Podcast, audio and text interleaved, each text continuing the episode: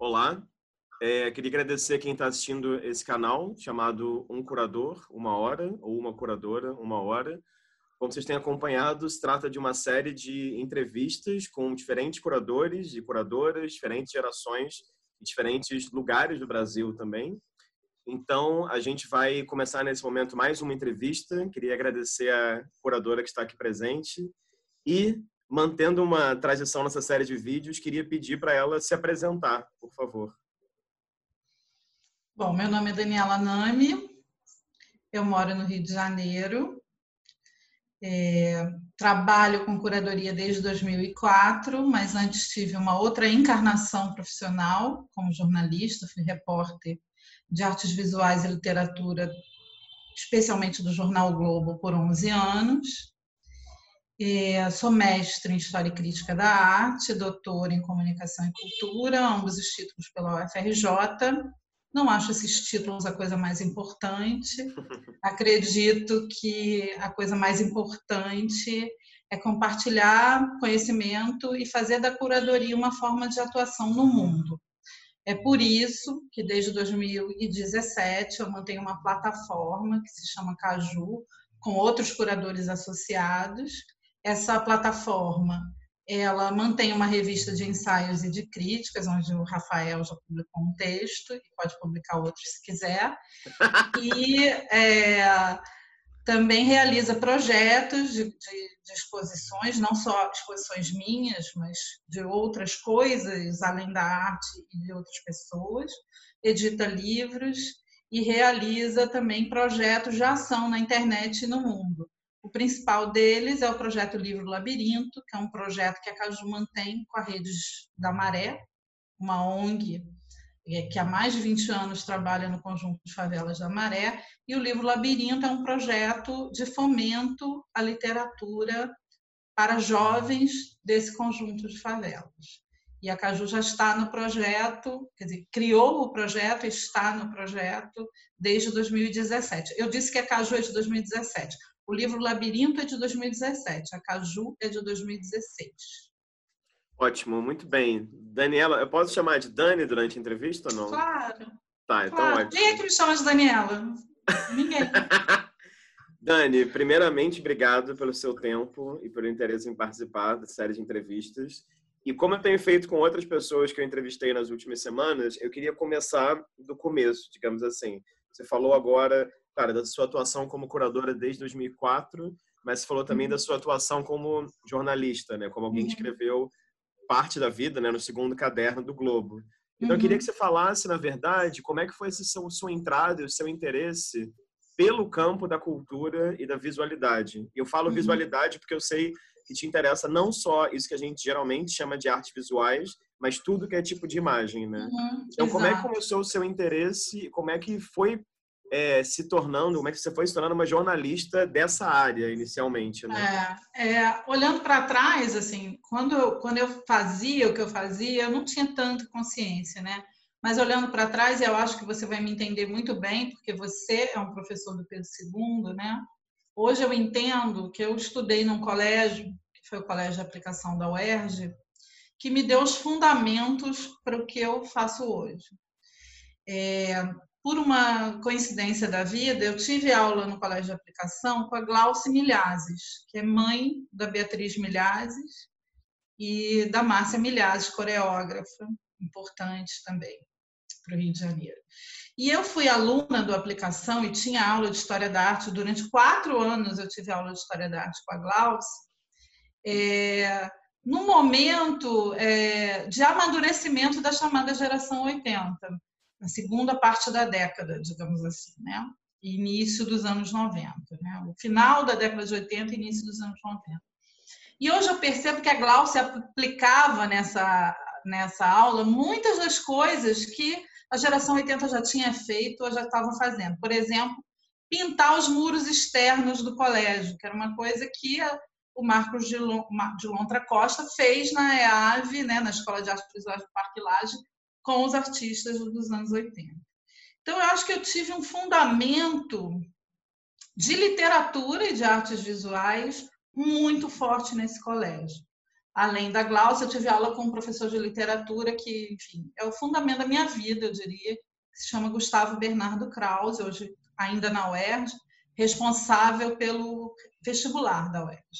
Eu acho que esses, esse, essas duas figuras, junto com um professor de fotografia e uma professora de teatro, veja bem, Colégio de Aplicação de Aulas de Teatro, é, me encaminharam naturalmente. Assim, eu saí do, do aplicação para uma faculdade achando que eu ia ser jornalista de política, que eu ia cobrir eleições. Eu até no Globo cobri algumas eleições emprestada, mas era a minha cabeça. Eu era do Grêmio. Eu achava que eu era uma jornalista de política, que eu ia ser jornalista, que eu ia ser jornalista até o fim da vida e que eu ia ser jornalista de política.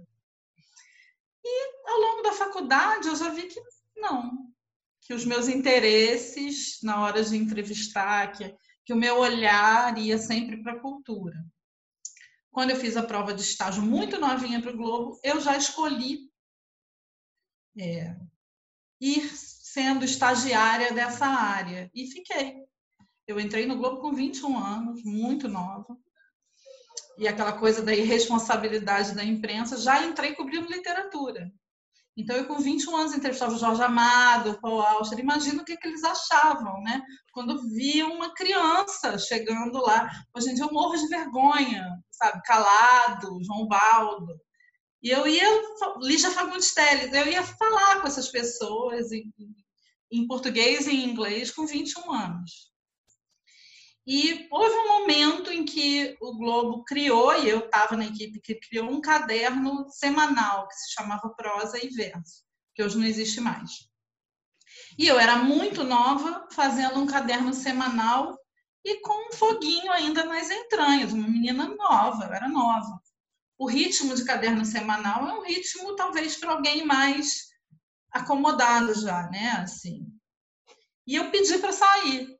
Eu falei assim, eu, eu, eu quero sair, eu, eu, eu preciso aprender com o ritmo diário. E aí me ofereceram duas coisas. Você tem duas opções. Ou você vai ser jornalista de comportamento, que significa nada, perguntar ao Gabeira por que, ele usa meia verde.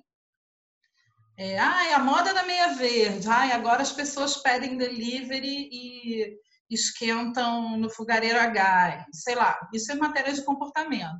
Você pode me imaginar o meu interesse enorme né, nas matérias de comportamento, tipo menos 50, com todo respeito a quem faz. É muito difícil fazer, uhum. é, mas o meu interesse era menos 57. Assim. E artes visuais, eu falei, pô, não tem a menor dúvida. Eu quero artes visuais, mas eu quero me matricular no Parque Laje amanhã. Assim, eu começo essa semana, amanhã eu vou fazer História da Arte no Parque Laje com quem estiver dando lá. E aí eu me matriculei nas aulas da Viviane Mateus, com quem eu sou muito grata, e nas aulas de Fernando Coquiaralho e Anabela Geiger, uhum. também uhum. idem. E, assim, e aí, claro, eu tinha todo um repertório capiano, que eu nem sabia que tinha, mas que eu tinha, é, que me ajudou. E eu acho que eu sou muito grata ao jornalismo, porque ele me deu uma oportunidade que é rara na curadoria, é, e não deveria ser, que é frequentar ateliê e frequentar processo de grandes artistas.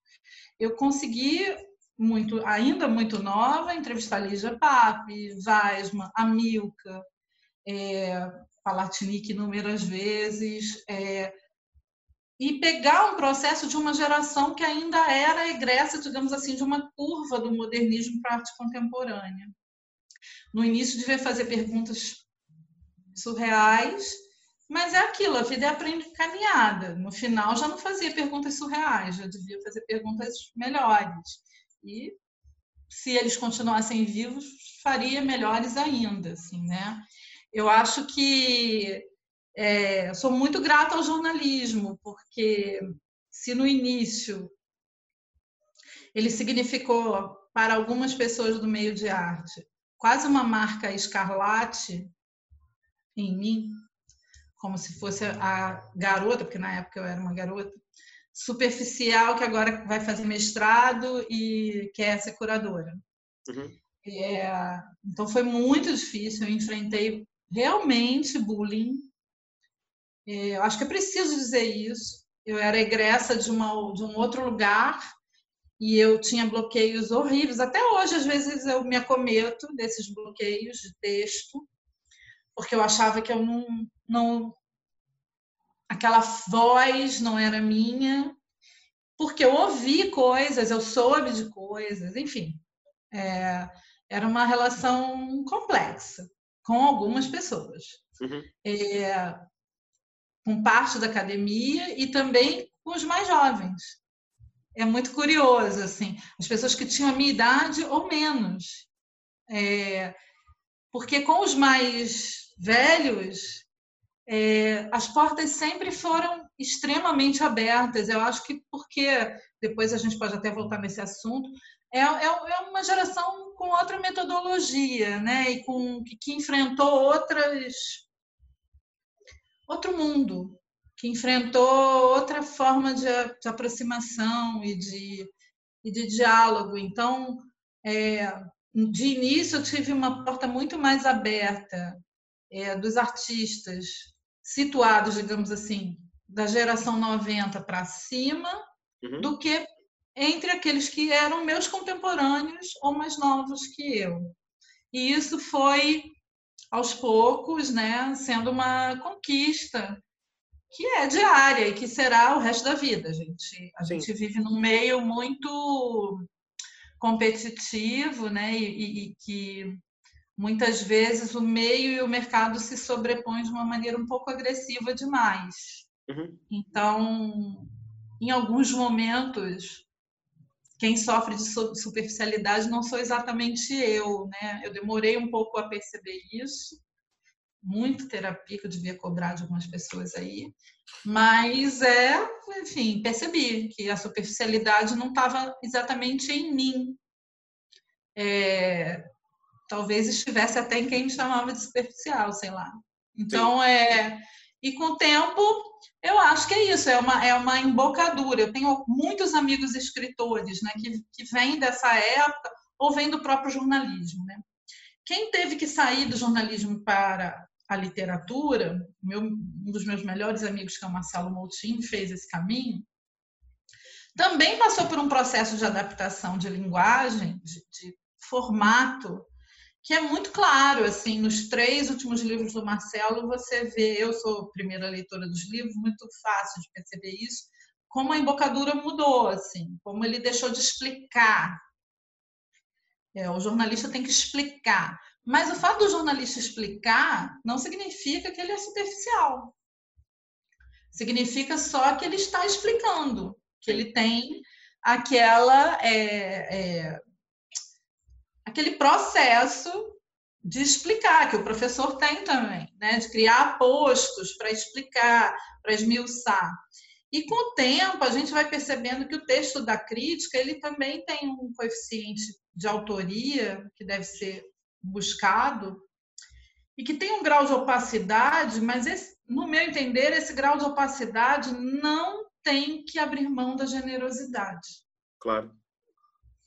É, você não precisa explicar tudo, mas você tem que, de alguma maneira, fazer com que a pessoa se interesse por aquele assunto e que ela não, não tenha medo de você e do artista que está sendo abordado ali como uma coisa impenetrável.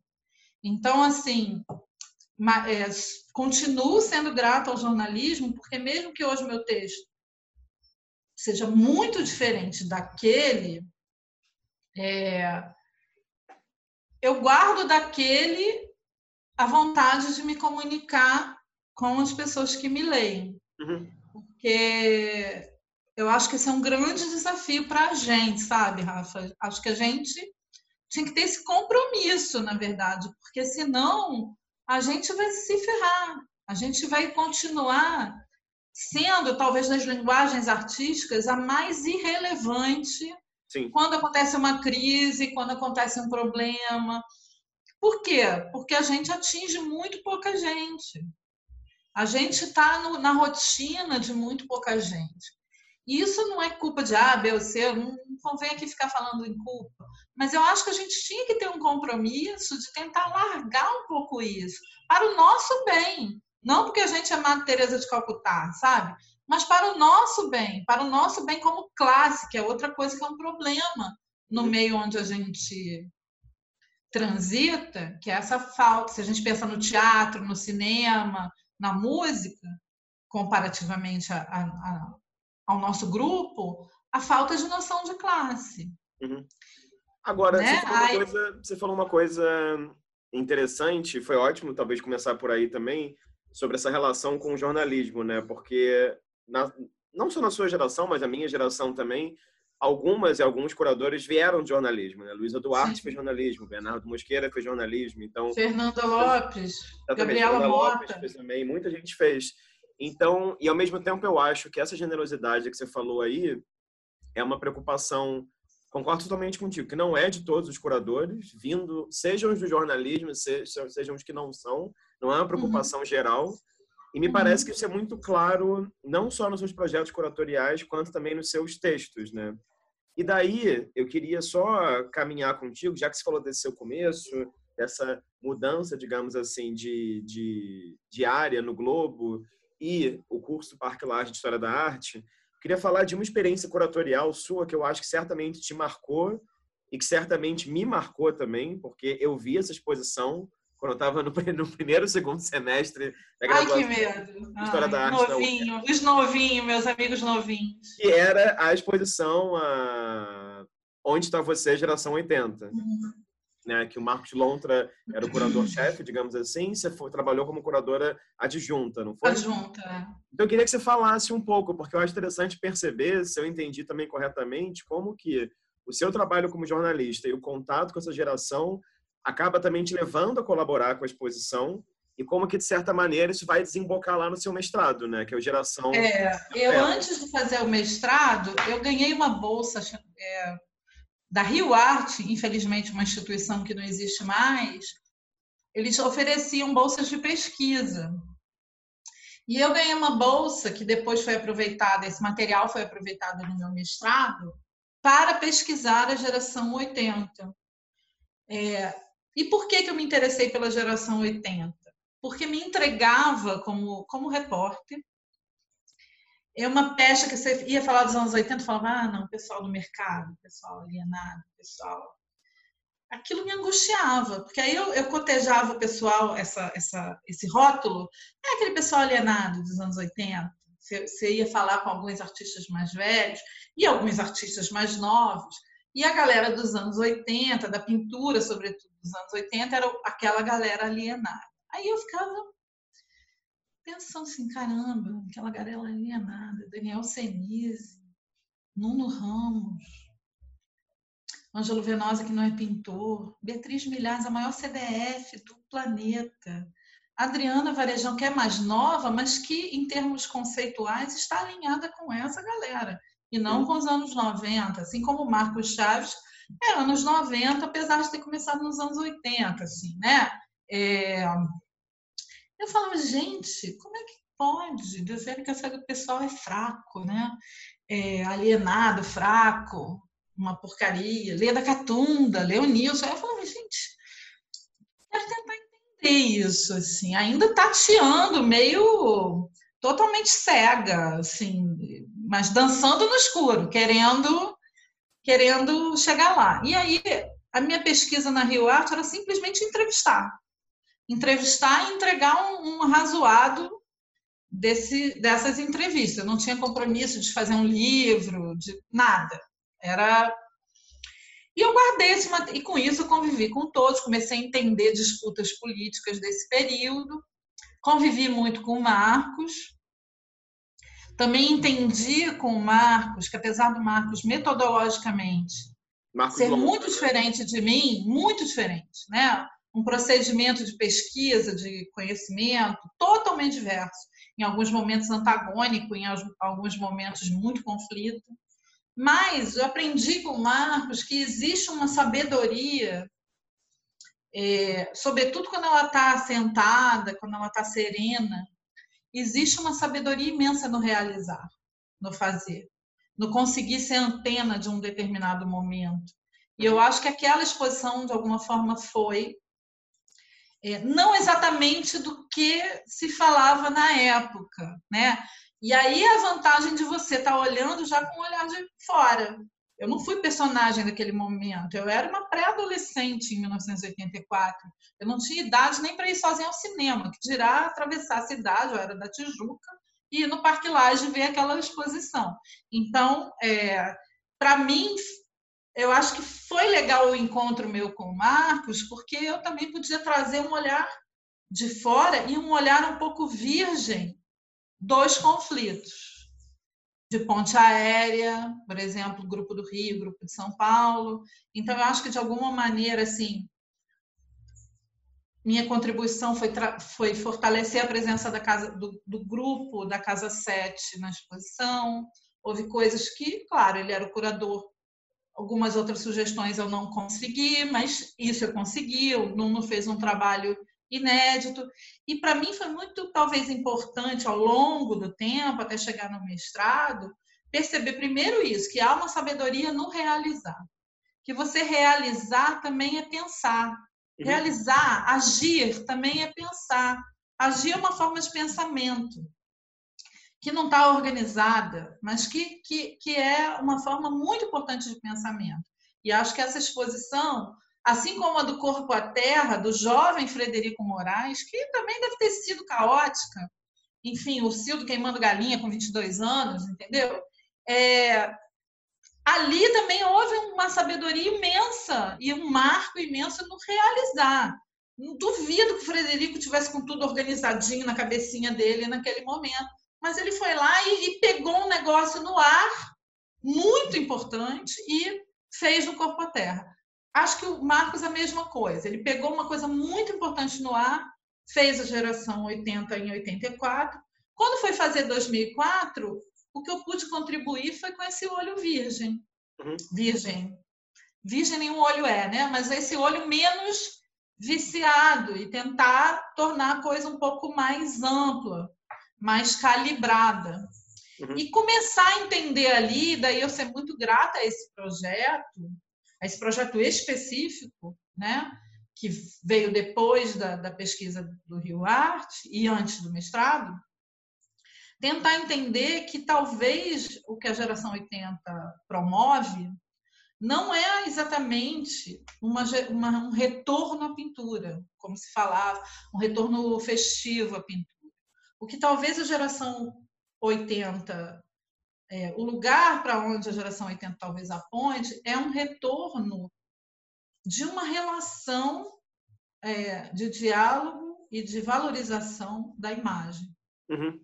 E de uma imagem andrajosa, é, meio ruína, que se relaciona com um, um milhão de coisas, mas que, no meu entender, especificamente no grupo do Rio de Janeiro, em algumas pessoas de São Paulo, como Leonilson e Leda, é, faz uma dobra muito bonita com a história da arte brasileira, que é com a nova figuração, né? E, sobretudo, com uma figura que nunca foi estudada como essa pedra de toque desse grupo, que é o Antônio Dias.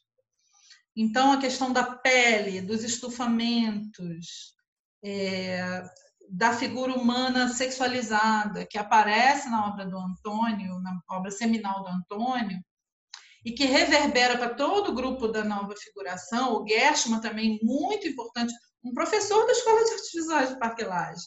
Então, assim, é, um diretor, né, professor Roberto Magalhães também com a coisa do absurdo, do nonsense. Se você pensa na Cristina Salgado, né, tá lá, tá lá o Roberto Magalhães, assim o Basbound, os olhos, está lá o Roberto Magalhães, professor dessa galera.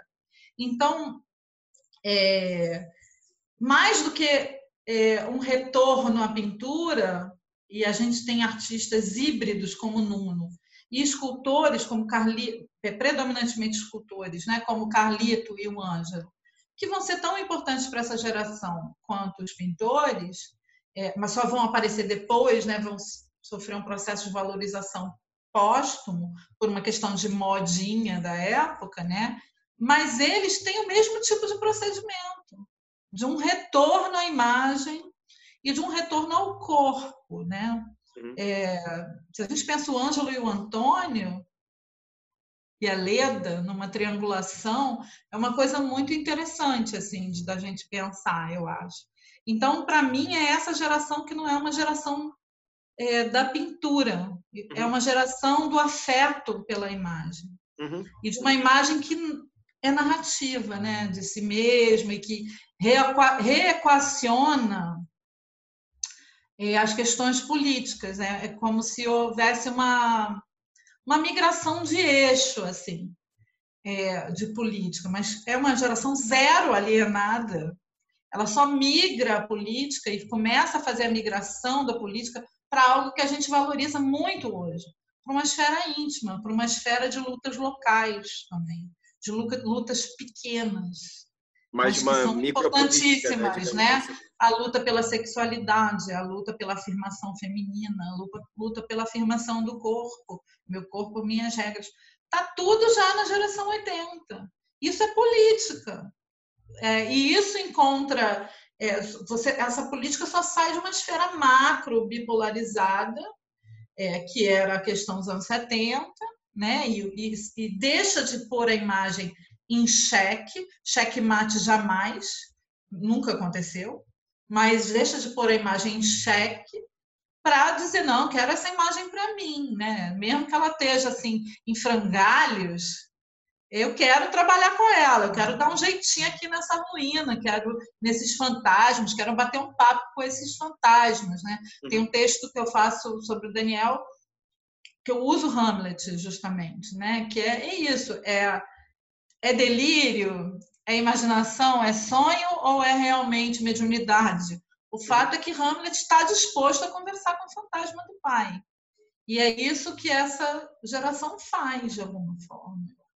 Agora, deixa eu. Eu ia, ia falar um pouco. Viajei, acho que eu não respondi essa não, pergunta. Não, não, falou super bem, viajou nada. E também a, a conversa é para ser uma viagem. Você falou do, da geração de afetos, falou do mestrado. Eu ia falar uma coisa sobre os seus textos, mas acho que eu vou seguir nesse campo tá. das exposições primeiro. Essa exposição, então, foi a primeira exposição na qual você participou diretamente na curadoria, Sim. certo? Sim. E minha questão, então, seria: de que maneira essa experiência desemboca nas outras? Eu sei que essa é uma pergunta absurda e enorme, mas estou perguntando isso por quê? Porque me chama muito atenção na sua trajetória, primeiro ver que você tem algumas, várias exposições coletivas, né? e exposições que eu visitei, algumas delas, como Mapas Invisíveis, Jogos de Guerra, ficções. E me lembra até uma coisa que a Cláudia Herz me falou uma vez, artista do Rio de Janeiro, que ela falou, quando foi ver uma exposição minha, ela falou: Ah, suas exposições são um parque de diversões, tem um monte de coisa, e aí uma coisa pita, outra tem um vídeo. E sempre que eu fui nas suas exposições também, eu tive um pouco essa impressão, Dani, no melhor dos uhum. sentidos. assim. Agora, o que me chama muita atenção nas suas exposições coletivas é um cruzamento de gerações. Então, assim, isso você falou agora, né? De inicialmente uma geração mais velha te dar mais atenção e depois, pouco a pouco, você encontrar pares da sua geração. Então, lembra que, por exemplo... E mais novos também, né? E mais novos. É, isso era muito visível no Mapas Invisíveis. Visíveis no, no Mapas Invisíveis.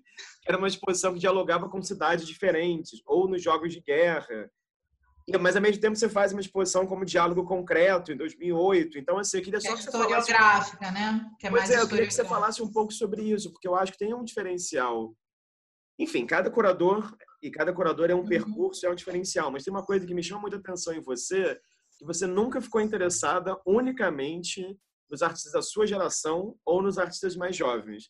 Você ficou sempre interessada em projetos com pessoas mais parte da história da arte no Brasil, como Palatinic, Amélia Toledo, Mavinier, Daniel Senise, Luiz Alfonso, ou o próprio Cildo Meirelles, claro. E alguns outros artistas mais jovens ou da sua geração, como Marcelo Mosqueta, quem se colaborou algumas vezes, ou Ivan Grilo. Então, queria só entender, assim, como é que... Eu sei que é uma pergunta ampla, mas como é que se dá um interesse tão múltiplo? É, eu demorei a entender também, tá? Mas eu, hoje em dia, acho que eu entendo um pouquinho mais. Assim. Uhum. É, eu acho que eu emprego na curadoria a mesma lógica de uma boa escola de samba. Sim. Quando eu digo uma boa escola de samba, estou falando assim de escola de samba assim do nível do Império Serrano e da Mangueira. É, sim é que tem o Império Serrano, né? É, não, tem que citar, óbvio. É, Por quê? Porque são escolas de samba. Né? E numa escola de samba, a gente tem um procedimento muito importante, que é o reconhecimento dos mais velhos. O reconhecimento, por exemplo, se a gente pensa na Tereza Cristina, hoje, rainha das lives e tal, apesar dela ser portelense, porque é uma escola muito importante também, enfim, não vou falar, mas muito importante, eu duvido que a Tereza pense em acordar de manhã e não pense que ela é tributária de Dona Ivone Lara ou do monarco, enfim, tô, tô, uma mulher por, por uma questão de Tereza ser mulher e, e existir toda uma dificuldade agregada em ser mulher no Brasil, né? É, inclusive na curadoria. É, mas, então eu acho que o meu interesse por esses mais velhos, sobretudo os mais velhos mesmo, tipo a Amélia, tipo Palatinique, o Luiz Alfonso eu acho um cara ainda super ativo e jovial, mas é um, um artista de uma, de uma geração é, muito proeminente pelo temperamento dele. Ele foi menos estudado, né? uma pessoa mais tímida. Então eu tenho um interesse muito grande de fazer, de olhar para as margens. Uhum. E de então as os meus projetos monográficos até agora, e, e eu espero que aconteçam outros, tem muitas ideias guardadas, eles foram um esforço grande, tirando as interlocuções é, de individuais que às vezes partiram de um convite do artista, como artistas que já conviveram comigo. Você citou o Daniel Senise, o Ângelo Venosa, é, o Grilo, o Mosqueta, pessoas de gerações, a Eloá Carvalho, com quem eu trabalhei algumas vezes em galerias, ainda não tivemos a oportunidade de fazer uma exposição é, institucional, mas enfim, às vezes a, a exposição monográfica é um convite que vem do artista e não um projeto imaginado por você, né? Mas os projetos que eu imaginei, e aí é, a gente pode ficar em dois, Amélia, com quem que eu acabei dividindo com o Marcos, por uma série de circunstâncias que tem a ver com o prêmio Marco Antônio Vilaça, que eu fazia na época e tal. E o Marvinha que eu fiz sozinha, o Luiz Alfonso é um terceiro exemplo. É, foi uma tentativa de olhar para um determinado artista, de uma determinada geração ou de um determinado grupo, que talvez estivesse, no meu entender, sendo menos olhado do que deveria. É, se a gente pensa no grupo ao qual o Luiz Alfonso faz parte, a gente tem o Cildo, a gente tem o Barrio, a gente tem o Antônio Manuel, a gente tem o Hélio Sica. E a gente tem uma artista mulher, que aí eu posso dizer, é um. Espero conseguir um dia fazer um projeto com ela, que é a Tereza Simões. É, Tereza, então, realmente não é vista. Tem um manto de invisibilidade em cima dessa artista tão importante. E Luiz era pouco enxergado como que ele é, um pioneiro da fotografia no Brasil e especificamente do cruzamento entre fotografia e land art, o que a gente entende como land art, mas que no Brasil tem outros contornos, enfim. Mas é isso, o Luiz é um artista importantíssimo para os anos 70. E fiz o projeto que eu consegui fazer, é, com muita generosidade da equipe do, do BNDES, mas acho que ainda tem muito a se cavar em Luiz Alfonso. A gente faz, às vezes, o projeto que o Brasil dá condições para a gente fazer, Sim. mas ainda muito a se cavar, sabe? É, Amélia, acho que o projeto foi teve mais fôlego, mas ainda assim tem muito o que se cavar sobre a América. É, e por aí vai. Acho que em cada geração a gente encontraria é, esses nomes, porque, é, sobretudo nesse momento em que tudo é muito permeado pelas redes sociais, tem um, tem um algoritmo mental também nas operações que a gente faz, de cair sempre nos mesmos nomes. É, e eu acho que o esforço é, tá, inclusive nas coletivas, também é bagunçar um pouco isso. É uhum. mostrar que é, você pode botar a Ana Miguel junto com a Marila Dardot, junto com o Nino Cais, junto com o Nelson Lerner. Aliás, Nelson Lerner e o Nino Cais é uma conversa enviesada bem interessante. É, e que tudo bem, assim, porque, na verdade, uma exposição, é, eu acredito nisso, ela é um acontecimento no tempo e no espaço, mas, assim como um desfile de escola de samba, é um acontecimento narrativo. Se você tem um bom enredo. Sim. A coisa acontece, entende? Eu acho que ficções eu já era um pouquinho mais velha. Uhum. Eu, eu, adoro diálogo concreto também, acho porque, mas é outra coisa, uma exposição histórica baseada numa pesquisa, é outra coisa. A solidez se dá de uma maneira muito natural pela história.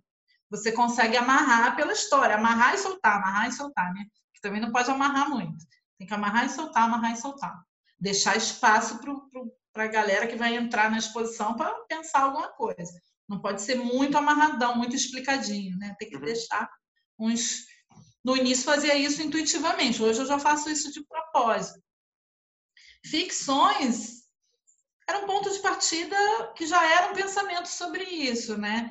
É, no mestrado, estudando a geração 80, apareceu essa imagem narradora, essa, mas é uma narração aos soluços, né? Por conta de tudo, dessa imagem fantasma. E aí, os, no doutorado, quando eu fui estudar o Cildo, é, e acabei abandonando a ideia de fazer uma tese coletiva, que era a ideia inicial, é, no fundo, ficções é, é, é o pagamento dessa dívida. É tentar, de alguma maneira, sem chegar na geração do Cildo, estando sempre um pouco abaixo, é, pensar nessa ideia de narração e de oralidade embutida, essa ideia de literatura, se a gente pensa na Kombi da Virginia Medeiros, é, que existe na arte brasileira e que eu acho que é muito forte na arte brasileira, porque a nossa literatura é muito forte e porque a nossa língua, embora falada por muita gente, é uma língua exilada. Então a gente tem uma a gente está muito sozinho no continente. A gente se acha diferente, às vezes isso é horrível, né? A gente não se encara como latino-americano, mas a gente é, tem uma relação de palavra-imagem, eu acho muito especial também nesse continente. Agora, eu acho que o Cildo, enfim, mostra isso muito bem.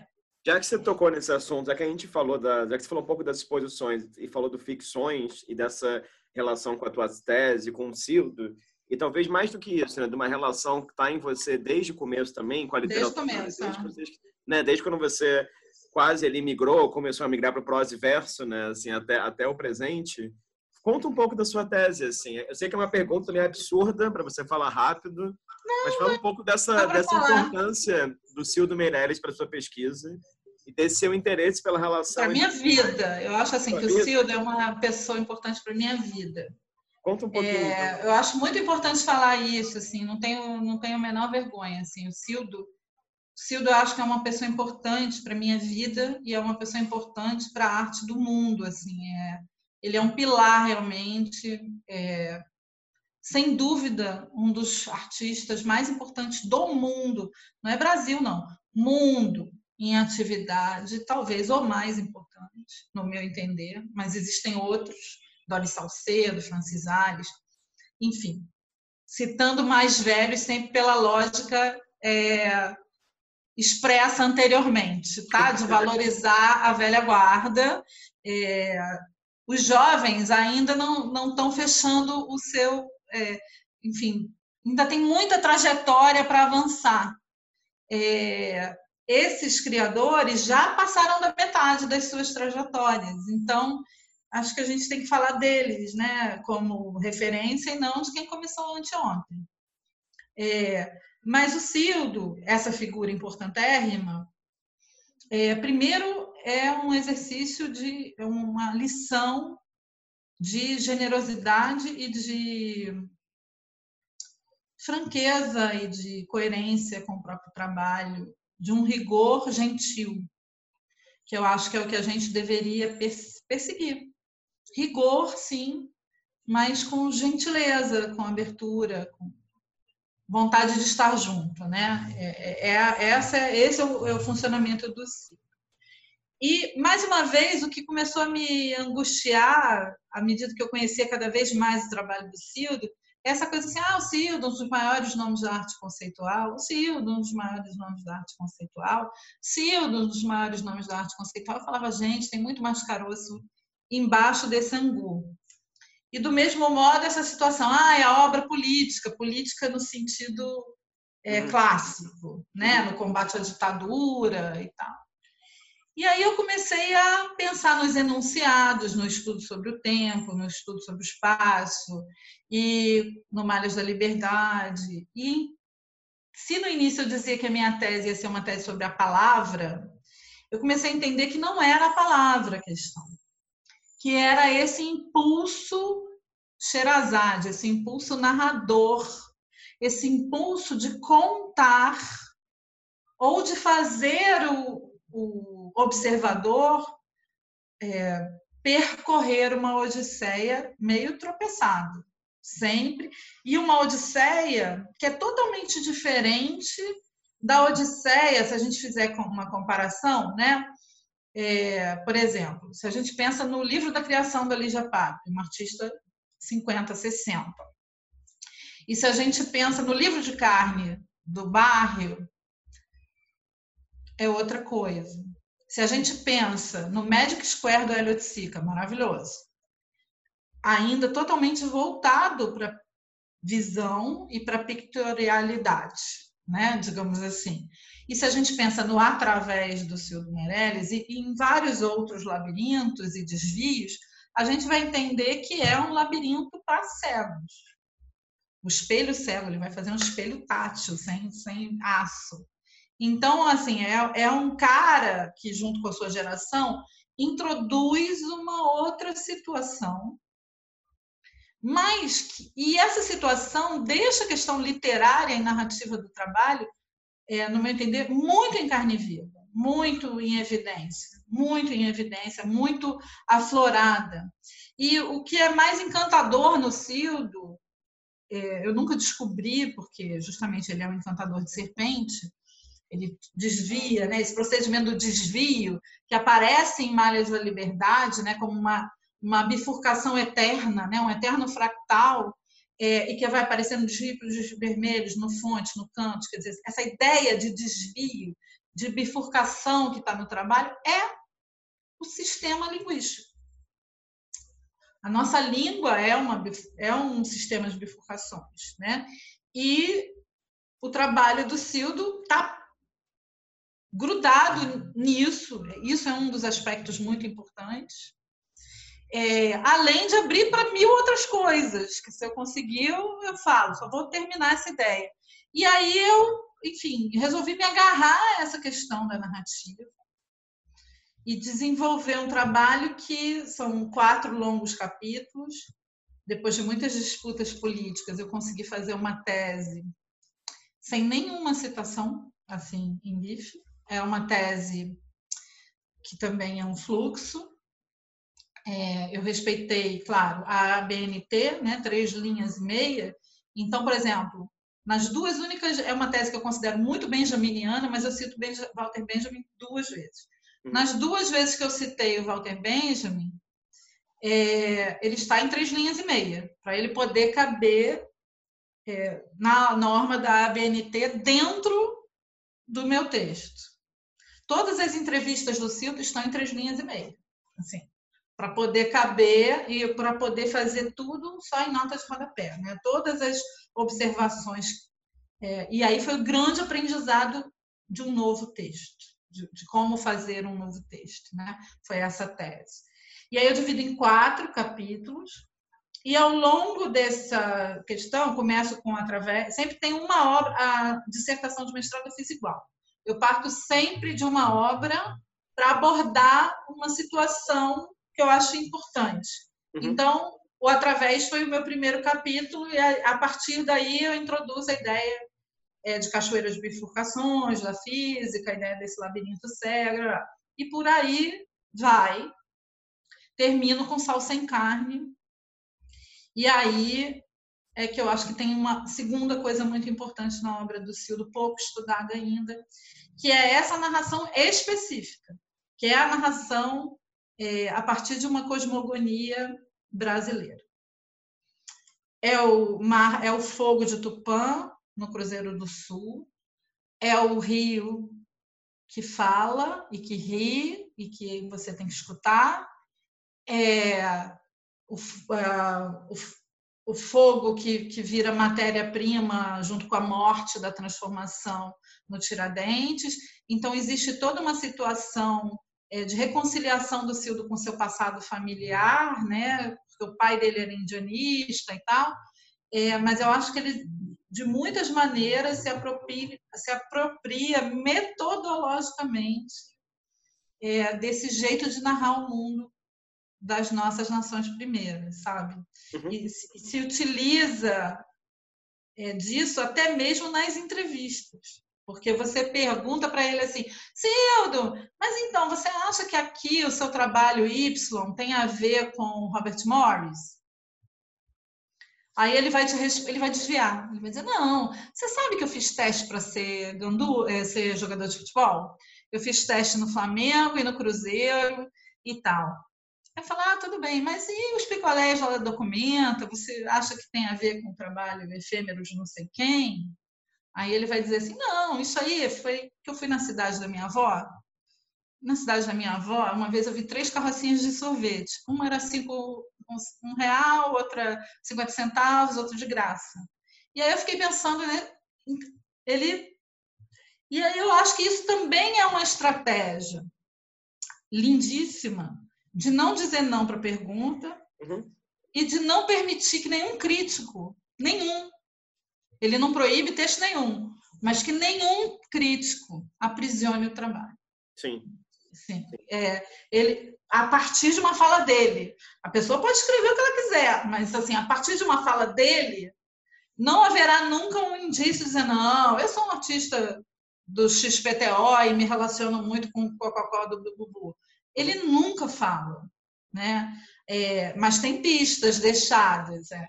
E uma outra coisa que eu acho muito importante no trabalho, em termos narrativos, e de, que também é, queria ter a oportunidade aqui nessa conversa maravilhosa de falar, tem a ver com inserções em, em circuitos ideológicos. Né? A gente viu esse trabalho importantíssimo né, que teve na Information, do MoMA, em 1970, ele muitas vezes figura em exposições coletivas de handmade e muitas vezes já figurou como escultura, as garrafas como esculturas é, em exposições panorâmicas de escultura. Bem, no meu entender, nenhuma coisa nem outra. É, nem é um handmade, porque a garrafa não é o trabalho.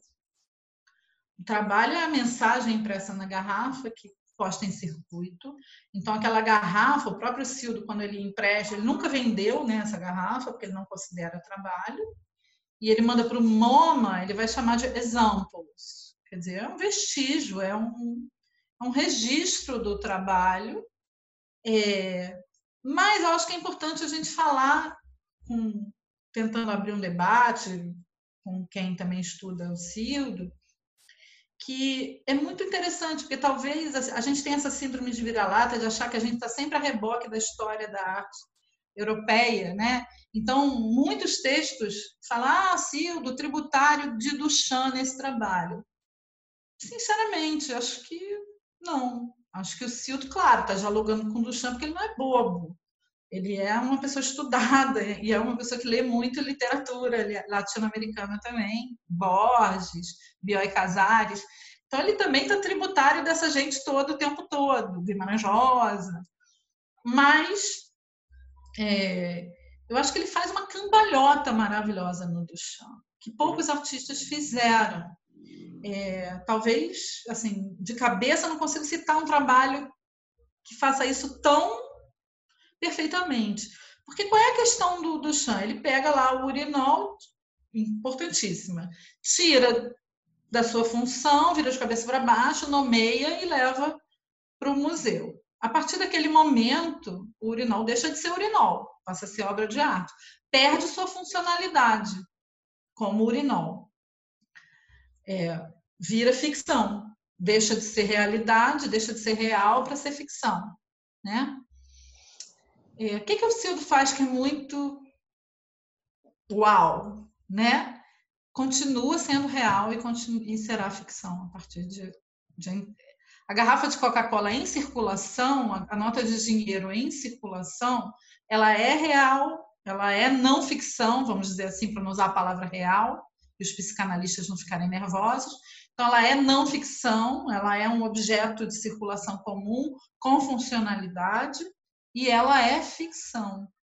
Né? Então, acho que muito mais do que ir para o Duchamp, eu, eu vou chamar essa. É, eu uso um, uma, uma, expressão da literatura, um livro do José J. Veiga, que é um escritor brasileiro, chamado Objetos Turbulentos. Uhum. Para falar desses. que não é objeto, é um objeto turbulento, porque vai para a turba, né? vai para a multidão. E, e para mim, o Cildo, nesse trabalho, ele é mais tributário do Orson Welles, ele tem um filho chamado Orson, né? Não, você não bota o nome do seu filho por acaso de Orson, né? Do Guerra dos Mundos, que é quando que ele considera a maior obra de arte da primeira metade do século XX, uhum, uhum. que é o momento em que o Orson Welles usa uma transmissão de rádio para dizer que os marcianos estão atacando a Terra e muita gente acredita. E aquilo é, é igualzinho inserções de circuitos ideológicos. Ele usa uma plataforma real, um programa de rádio, para fazer ficção. E naquele momento as duas coisas se embaralham. Como permanecem embaralhados no inserções. Né? Sim.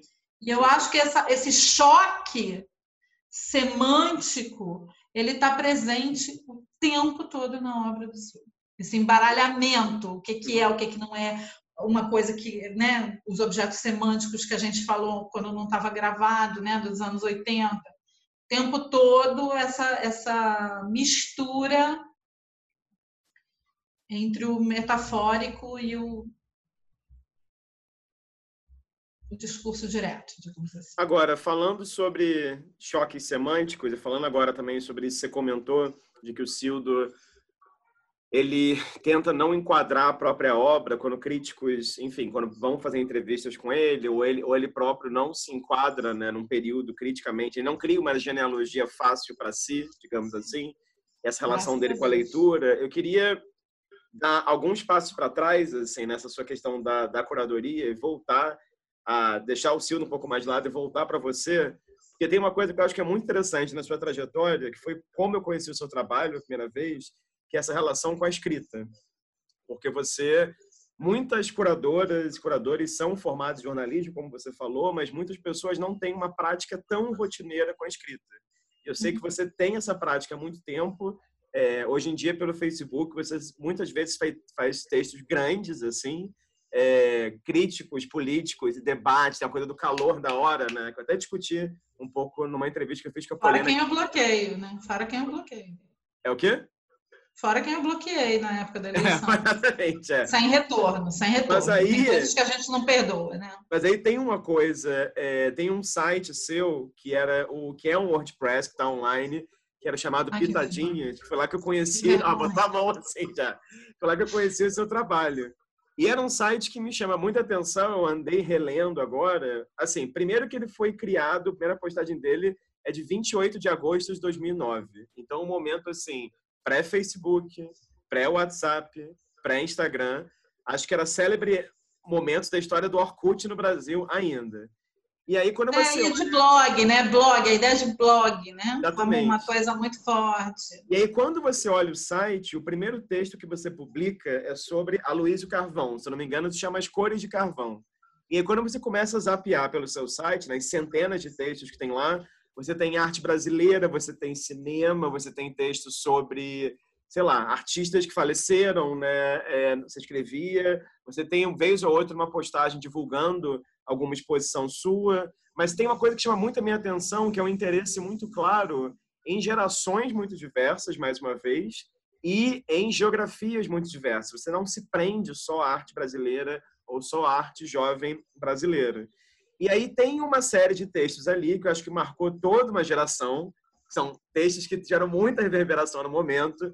Já devem ter te perguntado isso em alguma entrevista, imagino, que é o célebre texto O Crime da Piraquê, de 2009, que depois vai desembocar no texto O Corpo do Morto, de 2009, que depois vai desembocar no texto Piraquê, Agora é Mesmo Fim, de 2010, que depois desemboca no último texto Piraquê, A Pá de Cal, 2011. E são textos muito interessantes porque mostram um interesse seu nessa relação múltipla de uma artista como a Lígia Pape e nessa relação entre, sei lá, indústria, design, comércio. Isso é só uhum. um exemplo, porque, por exemplo, uhum. um outro texto muito famoso seu da época também, obra de arte, não é foto de família, 2009, sobre o incêndio, o acervo da Leoitzica. É, isso um eu tenho um pouquinho de arrependimento falar sobre isso. Não, acho que é importante. Texto, rapidinho, e um último texto que também teve muita reverberação, que eu adoro esse texto, que é Só São Paulo no Marco Antônio Vilaça, de 2011. Ah, esse... E aí eu queria só que você comentasse, assim, é, essa... Porque eu, eu, antes de começar a fazer curadoria, tinha um blog, escrevia, e quando eu descobri o seu, depois de começar o meu, foi muito bom na época ver que uhum. a escrita poderia ser também uma, a crítica, né? Poderia ser um caminho. Então, eu queria que você comentasse um pouco sobre essa organização do blog. E talvez queria que você comentasse um pouquinho especificamente sobre a reverberação do crime da Piraquê, porque eu acho que talvez ah, textos... Mas eu queria começar primeiro falando do que eu me arrependo, posso? Ah, fala, eu acho que é importante. Fala, fala. É, eu acho que tem questões nesse texto sobre o incêndio do Hélio Siga que são importantes, que é essa relação entre o público e o privado, que é muito difícil na manutenção de acervos no Brasil que esse texto, eu não vou tirar ele do ar, eu não vou censurar, eu fiz esse texto, ele vai ficar no ar, mas já que eu estou tendo a oportunidade de falar dele, é, eu acho que faltou, que eu ainda agi nessa época muito como repórter, que eu, que eu pensei, escrevi muito rapidamente, eu tive a intenção de publicar rápido aquele meu pensamento, e com isso eu faltei com a empatia com pessoas que estavam perdendo coisas preciosas que não eram só a obra de perdão, que não eram só obra de arte de um grande artista brasileiro. Eram sim também objetos de memória de um parente. Então, eu acho que eu errei. Eu acho que eu deveria ter esperado um pouco, talvez ter a mesma opinião, mas de uma maneira que, que não perderia nada, talvez perderia nessa lógica meio hater das redes sociais. Hoje, então, perderia muito. Mas é melhor perder e, e acertar do que, assim, né? Não estou aí fazendo competição da chuva de like, né? Então, assim, é, eu acho que eu errei. Nos outros dois textos, eu acho que eu acertei. Assim. É, eu acho que não, não o enfrentamento é, do Marco Antônio Vilaça naquele momento foi um momento pré-reformulação. Eu acho que tanto eu acertei que depois eu fui convidada para reformular o regulamento. Sim. É, e tentar tornar esse regulamento, eu acho uma coisa que eu tenho muito orgulho. Esse regulamento que eu fiz nem é mais o que vigora, mas naquela edição eu acho que foi muito democrático o prêmio, que foi a quinta edição, que foi a edição que você venceu, foi um dos vencedores como curador. Então, assim, acho que tanto era uma coisa que foi procedente, a crítica foi talvez numa medida correta, sem medo, né? Coragem é meu nome do meio, não tenho medo. Mas com empatia, assim, sem ofender, eu não ofendi ninguém, assim. Eu simplesmente falei o que eu pensava. Do mesmo modo, com a Piraquê, é, não é um post pessoal e que falha na empatia. Eu ataco uma empresa que está atacando a memória de uma das maiores artistas do Brasil. A Piraquê tem o direito de fazer isso? Claro que tem. É, a identidade visual é parte do patrimônio que ela, dela, dela, ela pagou pela Lígia lá atrás para fazer essa identidade. Mas é, uma, é de uma extrema burrice. Repito, Piraquê, muito, muito burra. Vocês são muito burros. Desculpa, tá? Vocês não como patrocinar uma exposição minha. né? Vocês patrocinam o Império Serrano, muito obrigada. Se eu sou Império, vocês patrocinam a Mangueira também, muito obrigada. Sim, sou amiga de muitos mangueirenses, obrigada. Mas vocês são muito burros em relação à obra da Lígia, porque se a gente pensa, por exemplo, numa empresa como a Granado, tá pensando só na comunicação, no design. A Granado se reformulou, fez uma reformulação, uma modernização. Mas ela valoriza demais o seu patrimônio visual da Febo, da Alfazema, quer dizer, ela vai fazer um layout um pouco mais arrojado, mas baseado naquele patrimônio. É, é, é, né? Inclusive, várias latinhas ultramodernas têm, recuperam embalagens ainda mais antigas que a identidade visual da Lígia. Que é, gente, uma loucura como obra de arte e como design. O que ela faz é muito louco, porque ela, além de aplicar nas fotografias meta-esquema, série, tudo da geração Grupo Frente e Grupo Ruptura, né? artistas de ruptura, ela cria como produto uma maneira de embalar o biscoito, que é inédita no mundo. Então, ela inventa o corte na rotativa, que primeiro o desenho não corta em nenhum momento, você vai embalar o creme crack, você corta em qualquer lugar a rotativa, o desenho fica inteiro. E segundo, você embala com aquela cola, que na, na nossa época, você também pegou assim, quebrava o biscoito, que não dava, hoje em dia tem o fiozinho vermelho. Olha aí, uma inovação legal. Isso aí é legal. Tem que botar o fiozinho vermelho que abre a embalagem. Na época tinha que abrir a cola assim, quebrava os cinco primeiros biscoitos. Um horror, um desperdício. Então, assim, não é que não tem que ter inovação. Tem que ter melhoria, aprimoramento. Tem que ter. Mas se você tem um patrimônio visual dessa magnitude, meu amor, faz alguma coisa com isso, né? Então, acho realmente que é criminoso. E criminoso com a parte desse patrimônio que é compartilhável com uma sociedade, né? que é um bem comum, que é a nossa memória. No caso da Piraquê, no caso da Piraquê corrida, no caso da Piraquê é uma memória afetiva é, muito grande. Por isso, e eu acho que aí, respondendo a uma das suas perguntas iniciais, acho que aí está a grande repercussão do, do, do, do, do, post, que volta e meia, assim, uma vez teve uma repórter do Estadão que quatro anos depois do post publicado, me ligou para falar. Eu falei, olha, saiu há quatro anos. Tal. tal, eu fiz uma exposição, tá aqui o catálogo, estou te mandando PDF. Então, volta e meia, alguém descobre esse post no Twitter, sei lá, e mais um monte de gente lê. Comenta. E isso não é mérito meu, isso é mérito da Lígia. Sim. Mas como que é seu processo de escrita, assim? Porque isso realmente me chama a atenção. Eu sei que quando eu falei do blog, esse blog tá lá, depois, enfim, já vai é, falar daqui a pouco. Mudou muito, né? Mudou muito. Sobre a é. Caju e o Facebook, que é uma outra é. coisa. É. Mas, assim, eu acho que tinha uma coisa de você conseguir, não sei, responder a muitas questões do momento, as posições que você via. E aí você fez uma coisa também que queria comentar, que para mim, na época, foi muito importante, e para vários curadores que estavam começando também, que eu acho que foi até uma consequência da reflexão sobre só ter artistas de São Paulo no Marco Antônio Vilaça, que foi o banco de portfólios. E o banco de portfólios é uma coisa que eu nunca esqueci, e é uma coisa que, se não me engano, foi um pouquinho anterior ou ao mesmo tempo do nascimento do Prêmio Pipa, né? Porque eu lembro que eu sempre que eu queria buscar nomes de artistas brasileiros nesse momento pré-Instagram, era o Prêmio Pipa e o banco de portfólios. É. Então, conta um pouco, assim, por exemplo, é. como que é lidar A ideia esse... era justamente uma percepção autocrítica. Eu sou uma pessoa muito autocrítica. Eu não sou capricorniana como você, mas eu tenho Sol e Vênus na 10, assim. É uma falsa capricorniana. E sou também regente de Sol, que é a Ares, na 8, com Júpiter. Ou seja, também tem um lado escorpião, de querer derrubar o que está errado rápido e vem o novo aí. Então, mas muito passando primeiro olhando o meu rabo, assim. Né? Não deixe de olhar o meu rabo. Assim. Acho que é importante olhar o seu próprio rabo. Assim.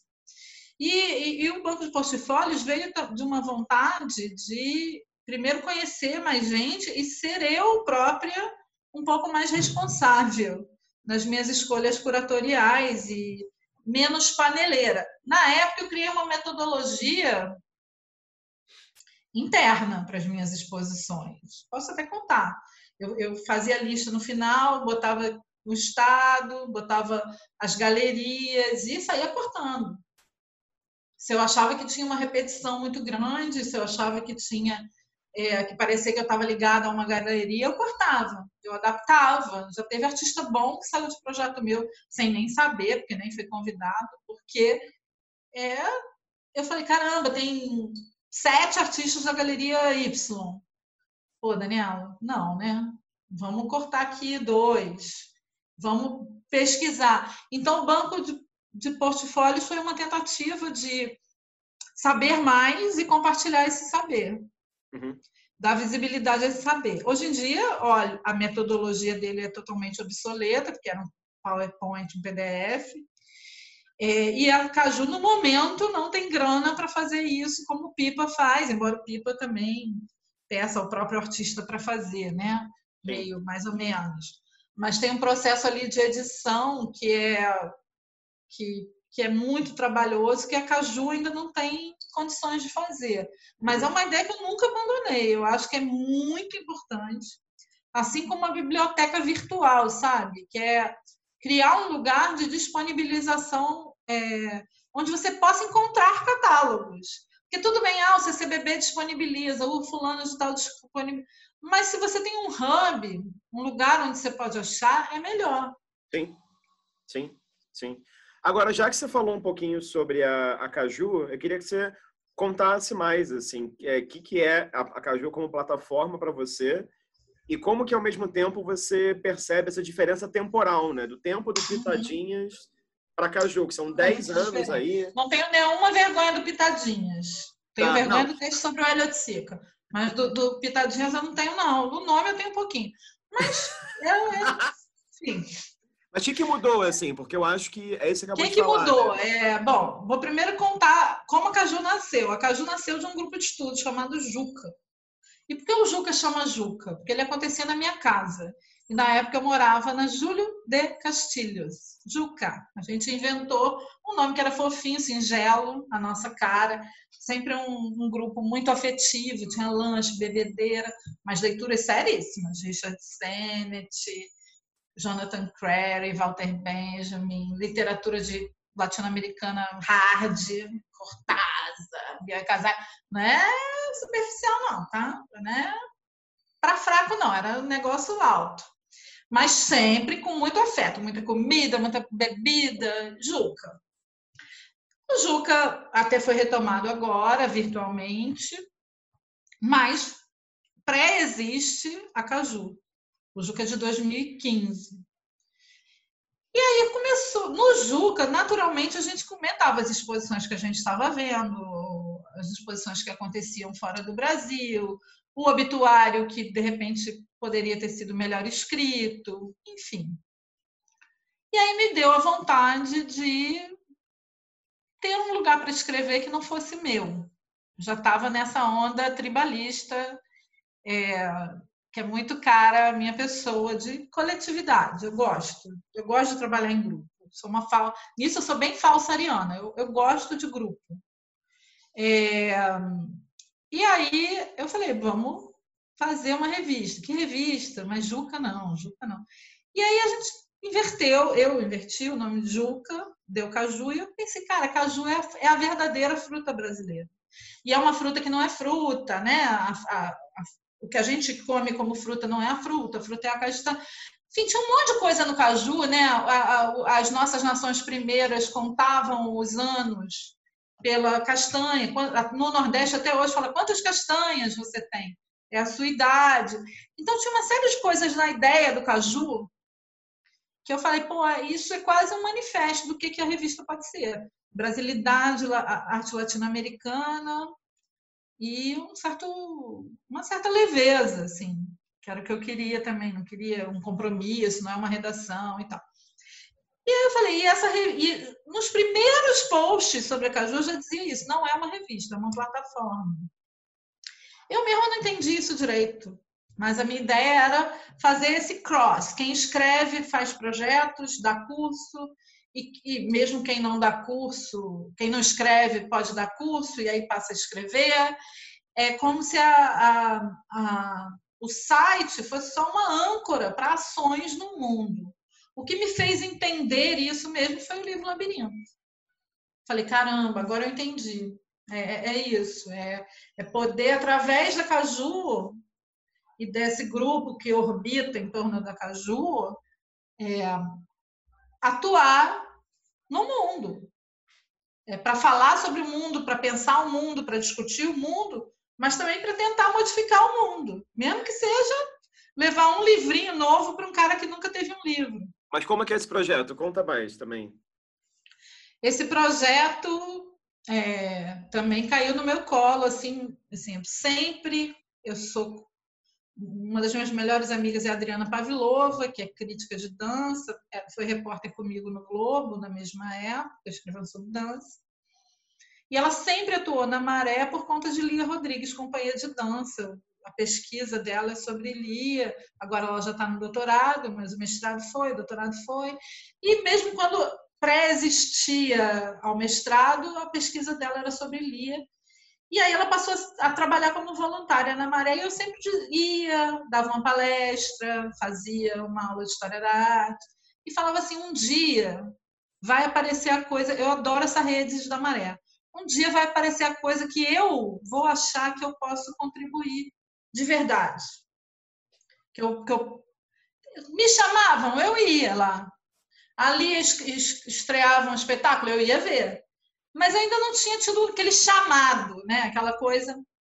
Até que a Adriana postou um flyer feinho, assim, é, sobre livros para o pré-vestibular, para os pré-vestibulantes fazerem o pré-vestibular da UERJ.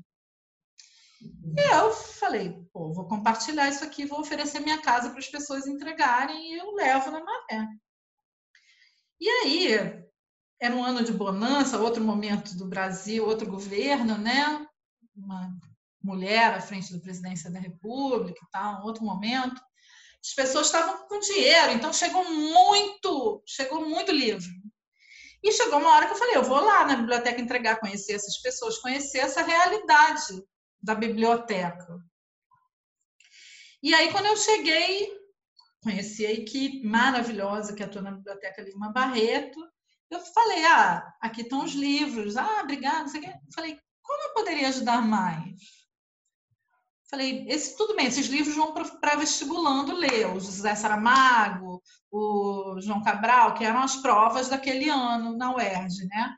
Como eu posso ajudar mais? Aí, aí ela falou assim, ah, uma aula de reforço sobre esses, esses livros. E aí, o que, que faz o livro Labirinto? Ele atua em duas frentes no curso pré-vestibular comunitário da Redes, que atende a, 540, a 240 estudantes gratuitamente.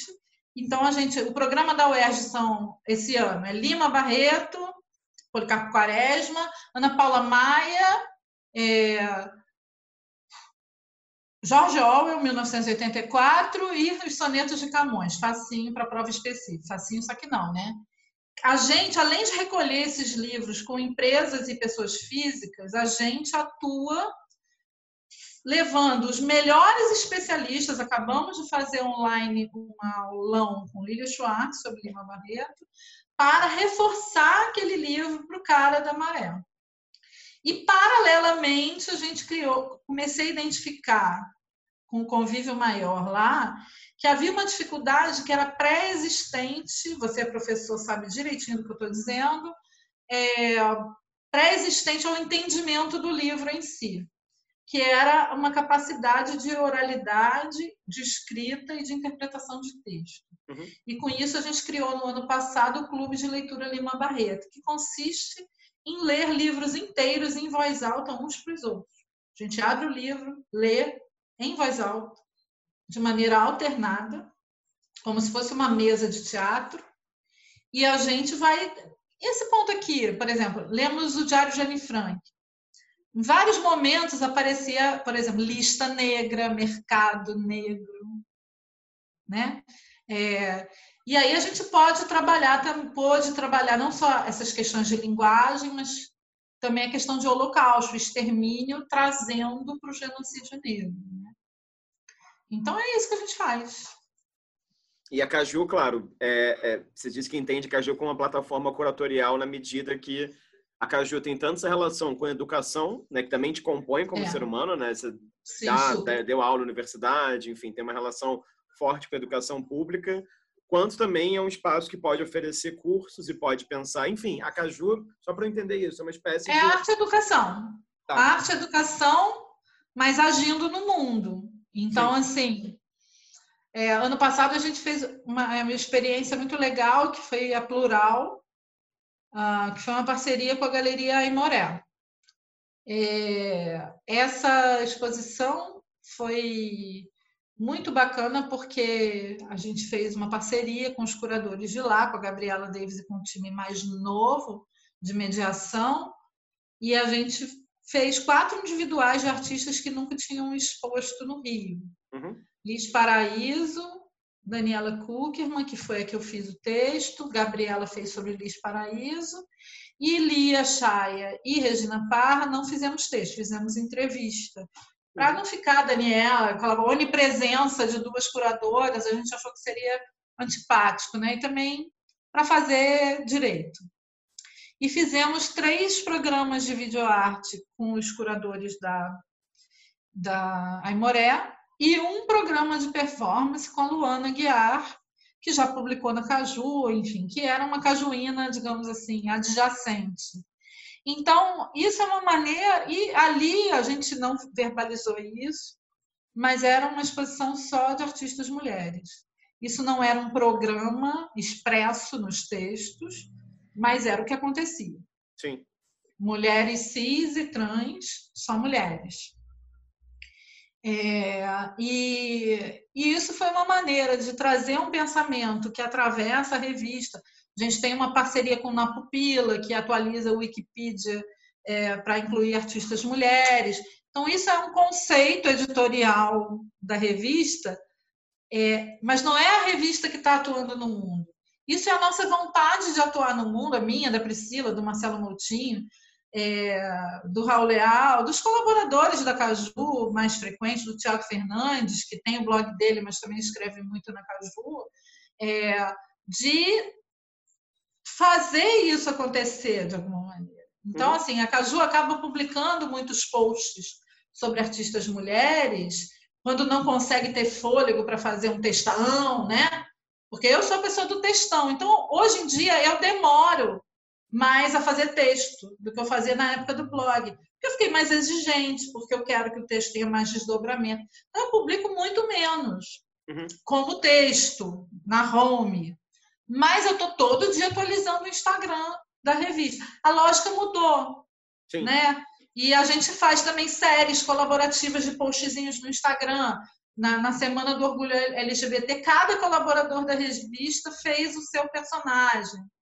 Então, assim, o que a Pitadinhas fazia toda hora, como texto, porque não tinha rede social, hoje a rede social absorveu.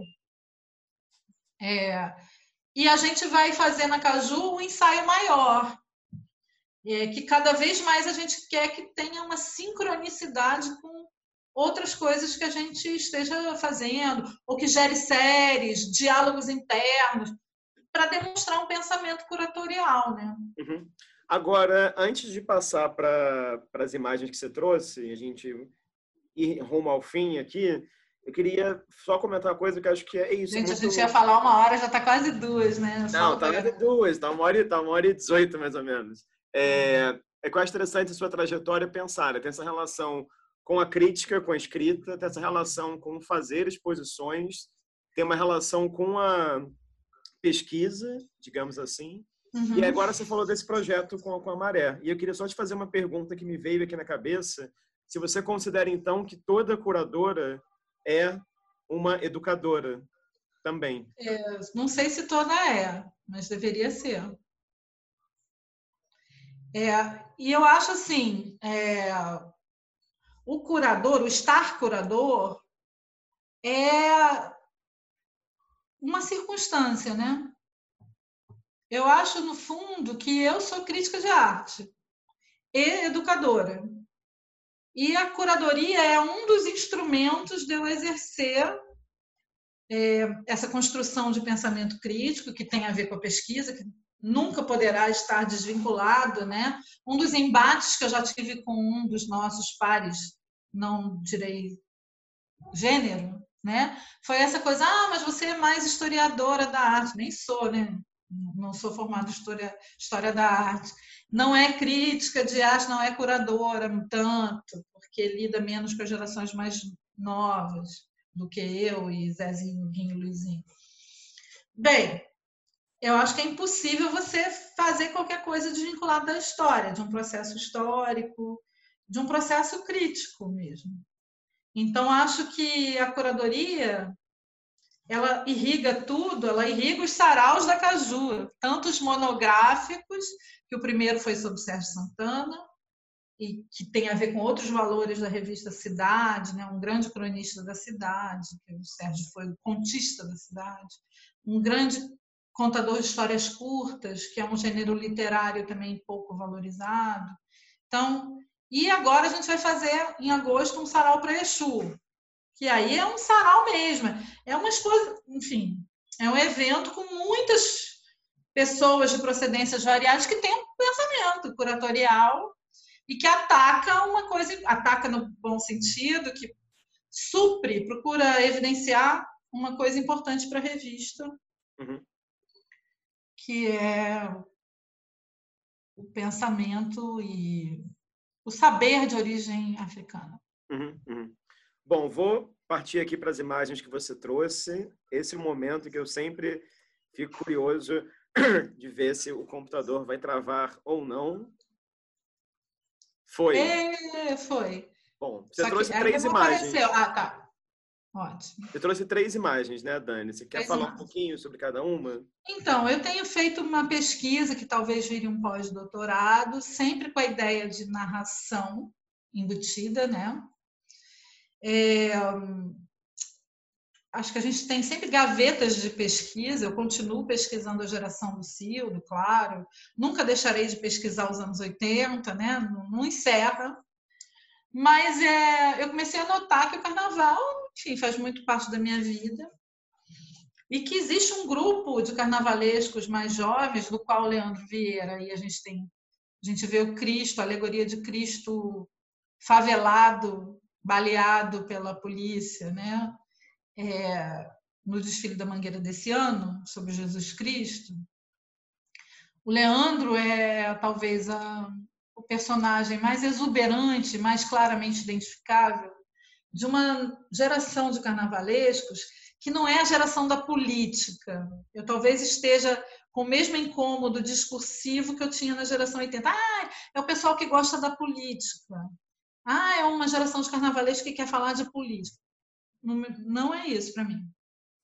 Para mim, é uma geração de carnavalescos que recuperou um quesito do carnaval que estava há muito tempo esquecido, que se chama enredo, que é a capacidade de se contar histórias através da imagem. E aí, o que, que acontece nessa geração do Leandro, que está desde 2016 na Mangueira, com o enredo sobre Maria Bethânia, depois fez 2017 um enredo sobre religião e sincretismo, na verdade. 2018 com dinheiro sem dinheiro eu brinco, reagindo ao Crivella, ao corte de verbas.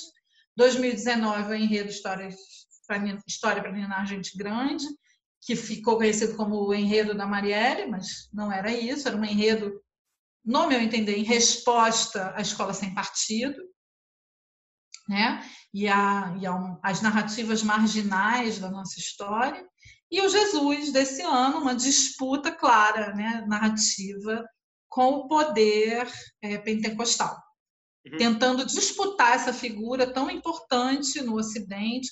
Ah, colonial, isso é uma discussão procedente, mas sem dúvida essa é uma figura que deve ser disputada né, como, como discurso, porque talvez, talvez não seja nada seja mais importante do que disputar Jesus para o campo progressista, né? E isso a Mangueira faz e faz no plano narrativo, mas faz com uma capacidade de gerar riqueza audiovisual é, para uma multidão. Então, eu comecei a, a, pesquisar nos últimos anos essa geração, que é, consiste em Leandro Vieira, é, Mangueira Império Serrano em 2021, se houver Carnaval 2021, Jaque Vasconcelos, hoje na Unidos da Tijuca, mas com carnavais importantíssimos pela Paraíso do Tuiuti.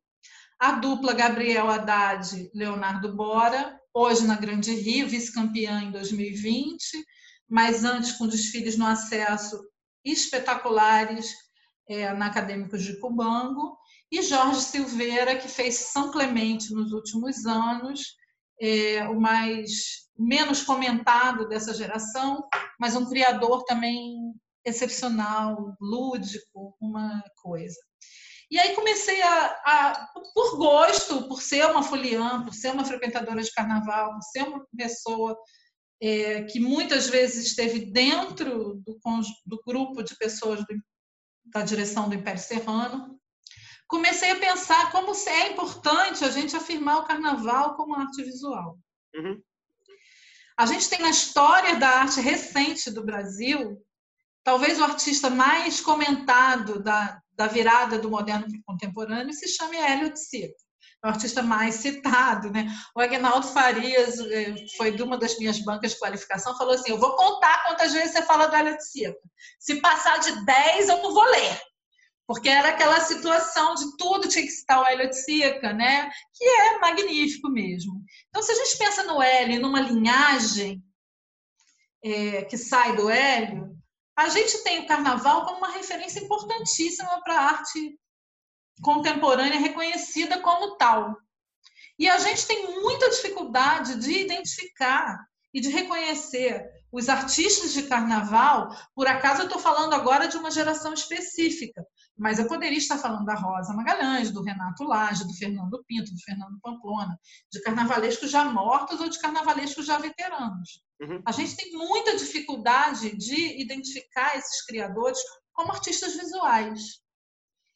Então, eu tomei para mim, eu fiz uma série esse ano na Caju sobre essa geração de narradores. Falta o texto do Jorge, é, fiz os três textos dos outros, Jaque, Leandro e Bora e Haddad. E até então eu tinha um tema de pós-doc que saía da pesquisa do Sildo. E quando os pós-docs voltarem a acontecer em sua plenitude, eu vou mudar esse tema. E vou estudar carnaval pelo viés narrativo e tentando, mais uma vez, eu só me dei conta falando aqui com você, brigar com um, um discurso sulcado, brigar com o algoritmo, né? Da mesma forma como eu fiz com a geração 80. Ai, alienados, não sei o quê. Ai, carnaval é outra coisa, entretenimento e tal. Não. Carnaval são os artistas plásticos que têm a capacidade de comunicação mais ampla do Brasil. E se a gente pensa nesse Cristo, esse Cristo é o exemplo desse ano do Leandro. Para ficar só no Leandro, que é o mais popular é, desses carnavalescos, que todo mundo conhece, o carnavalesco que talvez tenha conseguido extrapolar o carnaval muitas vezes, né? É, esse Cristo é uma imagem, para a gente citar o Didi Berman e o pessoal da academia ficar feliz, é uma imagem que vai sobreviver. Uhum. Vai sobreviver. É uma imagem que já sobreviveu, já gerou o mundo e que continuará sendo citada. A bandeira verde-rosa que o Leandro faz no Carnaval de 2019, índios, negros e pobres, é, e os bandeirões com Jamelão, Marielle, Carolina Maria de Jesus, aquilo é uma imagem para durar. A imagem da Esquel, porta-bandeira da Mangueira, raspada, quer dizer, simulando a cabeça raspada, como uma Ialorixá, no, no, no desfile da Betânia. Quanta coisa linda, quanto Caribé, quanto Pierre Verger tem nessa imagem, igual teria numa obra de um artista reconhecido como artista contemporâneo que citasse esses, esses, esses artistas e fotógrafos, enfim. Sim. Então, a Skel, ela, a, a única diferença da Skel para um artista, por exemplo, como Ayrton Heráclito, para falar de um artista que nós dois, eu sei, admiramos muito, é, a única diferença é que a Skel está passando na Sapucaí. E o Ayrton Heráclito apresenta o trabalho dele num circuito chancelado. Né? Então, assim, é, eu acho que é muito importante essa fonte tão infinita de inspiração para a arte contemporânea reconhecida como tal, que é o carnaval, ser também ter também o seu reconhecimento como fonte primária Sim. de arte contemporânea. Vou passar a imagem, posso? Tá, pode. Temos essa aqui também. Esse é Haddad e Bora, talvez a dupla de carnavalescos que mais se refere claramente a essa política de citação. Esse enredo desse ano, que era um enredo sobre o pai de santo Joãozinho da Gomeia, é, a gente partia de uma história muito bem contada, de um enredo muito alinhavado e muito empático com a comunidade que faz essa escola, que é uma comunidade de Caxias, e o Joãozinho da Gomeia era um pai de santo de Caxias. E a gente via como essa história, como esse poder narrativo irradiava para todo desfile um samba bem feito, umas alegorias bem feitas, fantasias bem feitas, fantasias que conseguiam se comunicar com o público, mas não porque eles são apenas porque eles são artistas extraordinários, é porque a força da, de uma narração bem alinhavada conseguia transbordar para os outros quesitos do desfile. E nesse caso específico, é um desfile que dialogou com a obra de, foi um desfile que dialogou com a obra da Sônia Gomes, Abdias do Nascimento, é Rubem Valentim. Quer dizer, talvez seja o, o, a dupla de artistas que mais cita claramente é, a arte moderna e a arte contemporânea no carnaval, de uma uhum. maneira que um artista contemporâneo de galeria faria. Né? E aqui nossa terceira e última imagem. Ai, maravilha. Jaque. Jaque é o mais doido. Eu estou tentando. É, aqui a gente tem três é, conjuntos de criadores, né? dois criadores que atuam individualmente e uma dupla, cada um tem um, uma pegada, né? É, o Jaque é um antropófago, sim, e um cara que tem uma conexão muito grande com um absurdo, com um nonsense, com uma coisa que mistura família Adams com o Temer e com a escravidão e com ah, e com plantas canibais da pequena loja de horrores e tudo dá certo é, dá certo é, então assim é muito claro para mim que o carnaval tem artistas é, que ultrapassam o bonito, feio, o rico, o pobre, né? A gente teve uma geração anterior que tava, que era a geração da abundância, que Paulo Barros é o maior expoente, que era muito assim, ah, teve muito efeito especial, estava rica, a escola estava rica. Agora que as escolas estão pobres, ela, é, essa geração foi impelida a valorizar os quesitos fundamentais. Sim. E isso está sendo muito bom para o carnaval. Porque a gente está vendo a capacidade do carnaval de contar histórias, de gerar imagens, e mais do que isso, de gerar samba, a gente não pode esquecer que essas escolas são de samba, que há muito tempo a gente não tinha, por exemplo, 2019, né? O Brasil chegou a vez de, de Maria, Maís Marielles Malês. Há quanto tempo a gente não tinha um samba que era cantado no rádio, que era cantado nas rodas de samba da cidade, que no panelaço agora aqui da Glória as pessoas botam na caixa de alto-falante. Quer dizer, um samba que extrapola o desfile, sobrevive ao desfile e dura.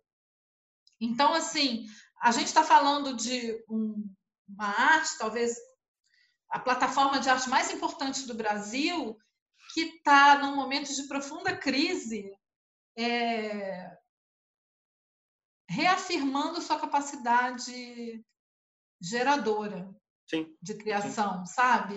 Eu Sim. acho que é um momento muito importante. Não, super interessante, assim. Adorei ter escolhido três imagens do carnaval. E eu fico pensando também, vou isso voltar aqui, eu fico pensando também, é, antes de fazer a, a, pergunta surpresa, digamos, Ai, que tem algo muito interessante nesse seu interesse, que é o interesse na narração, no lugar dos narradores e na narrativa também, seja lá nas obras do Cildo, seja também como a história da arte narra uhum. a geração 80, uhum. seja numa narrativa que uma escola de samba propõe, porque né, é a figura do carnavalesco como, como Odisseia, um né? artista, né? como quase que um maestro, né, assim, de, uhum. dessa obra de arte total, digamos assim, né, como Wagner falava, de certa maneira, né. Então isso é muito bacana e aí acho que vai mais uma vez de encontro a isso que a gente falou no começo, que é essa sua visão mais generosa de pensar o conhecimento, né? Porque acho que talvez o é. carnaval, com esse apelo extremamente popular, né? Ser uma coisa que todo mundo, gostando ou não, acaba vendo, opinando, cria-se uma expectativa de qual escola ganha. Então, tem, tem uma uhum. relação com a massa que eu acho que vai de conta a sua própria trajetória, né? Essa relação com as grandes mídias, com o jornal, com o texto, uhum. com a escrita, uhum. enfim. Estou aqui te terapeutizando de leve, mas eu com acho a turba, com a turba. A turba, exatamente. Essa imagem da turba é uma boa imagem, né? É. Dani, é, para a gente terminar. Surpresa é agora? Ai, é agora. Não, não, não fica com medo, não. É porque o que acontece? Eu fiz para parte das pessoas que eu entrevistei até agora uma mesma pergunta, mas como o primeiro vídeo foi pro ar já, eu vou mudar a pergunta contigo. Tá, Você vai tá ser a primeira pessoa que eu mudo a pergunta. Tá. Eu perguntei para as pessoas todas que conselho elas dariam para alguém que quer ser curador ou que está começando, enfim, o que, que eles aconselhariam um curador ou uma curadora a fazer eu vou inverter. O que você não aconselharia a um curador ou curadora fazer na sua prática, na sua trajetória? Achar que ele é mais importante que o artista. Nós estamos, isso é um exercício diário de humildade, de nós somos criadores. Eu sou criadora do meu texto, eu sou criadora dos meus projetos. Eu me considero uma criadora, uma narradora também. Mas eu estou a serviço de um narrador que é mais importante que eu, de um criador que é mais importante que eu, que é o artista. Sem ele, não tem o que eu faço. Eu não posso, assim, né? Mesmo que ele já esteja morto, né? Agora eu estou dando um, um, curso lá na plataforma da Caju sobre o livro do Craig, falando do Manet, do Serra, não sei o mesmo que ele já esteja morto, como Serra, muito morto, né, porque viveu só 31 anos naquela época, eu tenho que escutar esse artista, né, de alguma maneira. Então, por exemplo, um artista que sempre me comoveu muito foi sempre foi o Turner. Na primeira oportunidade que eu tive, é, eu fui a Tate olhar os caderninhos do Turner. Eu fui a Tate é, olhar o exemplar do Turner é, da teoria das cores do Goethe, que ele escreve do lado assim, logo se vê que esse cara não é um artista. Ele faz comentários hilários. Na, e aí e virei uma obsessiva no Turner, assim, porque ele me comove, eu acho que ele está me dizendo coisas e eu resolvi ouvi-lo, em vez de ficar só repetindo, tentar ouvi-lo, qual era a maneira, e nos, nos acervos. Então, eu acho que a gente eu um pouco antes de você, mas a gente faz parte de um, uma alça aí, de uma de gerações que a gente tem talvez a tarefa e aí a responsabilidade sua é maior que a minha por tempo que você vai ter mais do que eu é mudar um pouco essa figura ou talvez recuperar figuras antigas é quando eu falo assim, ah, o Cido, o Cido, o Weisman, que bom que eu ouvi essas pessoas, porque elas fazem parte de um outro arco, de um outro procedimento. Os críticos também dessa época faziam parte de um outro arco, de um outro procedimento. E talvez o último exemplar vivo é, seja o Frederico. Que, e por isso é tão importante louvar o Frederico, elogiar o Frederico, dizer Frederico te amo, porque o Frederico, ele é com erros e acertos que ele possa ter cometido na sua trajetória, muito mais acertos do que erros, infinitamente mais acertos do que erros. Ele é um modelo de crítico que é um modelo que eu acho que a gente deveria pensar dentro da nossa realidade, adaptando para 2021, que é o cara que frequentava os artistas, que ouvia os artistas, que experimentava o parangolé do Che Guevara, do, do Hélio de Sica, junto com a multidão, e que não se achava um cara encastelado ali no, no MC curador, uhum. sabe? Uhum. É, a gente tem que ir para o mundo. A gente está do lado do artista. A gente não é MC de nada. A gente é, é a gente é grilo falante, no máximo. Mas quem importa é o Pinóquio, entende? A moral da história está com Pinóquio, não está com grilo falante. Grilo falante arrebenta. Mas é, a gente é o grilo falante. E se a gente for sortudo, e eu, graças a Deus, consegui, e as deusas, consegui estabelecer relações com essa qualidade com alguns artistas, vai haver momentos em que a relação é tão profunda que a gente vai ter um grilo falante também para aquilo que a gente estiver fazendo para o nosso texto, para o nosso projeto curatorial. Esse artista vai dar uma opinião que às vezes vai mudar a sua vida. Então, eu acho que eu já tive várias experiências e eu sou muito grata a muitas coisas que muitos artistas é, já falaram para mim. assim. Então, acho que recentemente, assim, digamos assim, que o último artista com quem eu estou tendo um contato muito profundo é o Leandro Vieira. Eu, eu já perdi a conta das vezes que o Leandro falou assim: olha, acho que não. e ele está frequentemente muito certo. E é muito bom quando a gente é, consegue estabelecer esse eu acho que não, de um lado e de outro, é, sem achar assim que é natural, assim, a gente pode ter que fazer isso também por um processo de necessidade e indigência geral, mas sem achar que a gente convidar o artista para um projeto curatorial já é o bastante, que ele não tem que receber. Às vezes vai acontecer, mas a gente tem que ter ao menos um constrangimento. Sim. Entende? A gente tem que explicar, a gente tem que demonstrar, a gente tem que sabe, a, gente, eu acho que está muito na hora, assim, da gente mudar esse jogo. É, como então, você assim, fala... eu diria, eu diria, nunca deixe de ouvir o artista, nunca deixe de visitar o artista. Bom, se ele morar no Acre, faz agora. A gente descobriu o Zoom, né? O StreamYard, o... tem tantas salas de bate-papo, Web Project, sei lá. Faz, visita o cara de outra maneira mas esteja do lado do artista, né? O que diz o Mário Pedrosa, num momento de crise, fica do lado do artista. Então, se é para inverter, no momento de crise, nunca deixe de estar do lado do artista. É, né? na entrevista que você deu para o Prêmio Pipa em 2011, você fala essa frase, né? O curador é uma figura comprometida com os artistas, né? É. É... Não precisa ser comprometida com uma ideia, com um grupo, Sim. Entende? Não é isso. Com o tipo de plataforma de suporte. Eu gosto de tudo. Eu gosto de vídeo, eu gosto de performance, eu gosto de escultura, eu gosto de trabalho bom. Então não precisa ser comprometido com um determinado grupo esteticamente falando. Uhum. Mas sim, eu acho sim, que a gente humanamente tem que ser comprometido com o artista. Sim. Ótimo. Dani, te agradeço um monte é, pelo, tempo, pelo interesse, foi ótimo. E Fico muito curioso de ver suas futuras pesquisas sobre carnaval e até pensar esse desafio, que acho que é um grande desafio, né?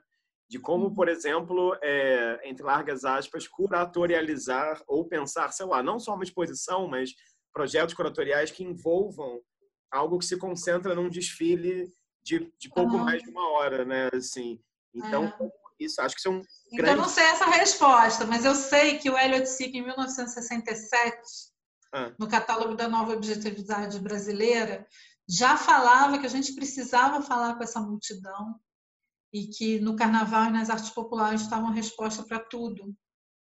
E recentemente eu reli esse texto e fiquei pensando, caramba, a gente não leu o Hélio Circo direito. Assim, acho que a gente tem que ler. Tem que ler. Bom, brigadíssimo. É, agradeço todo mundo que assistiu esse vídeo também, essa entrevista com a Daniela Nami fica convite para vocês se continuarem, enfim, acompanhando o canal e vendo outras entrevistas com curadores e curadores é, e curadoras e curadores de diferentes gerações e diferentes cidades do Brasil também. Obrigado e até a próxima.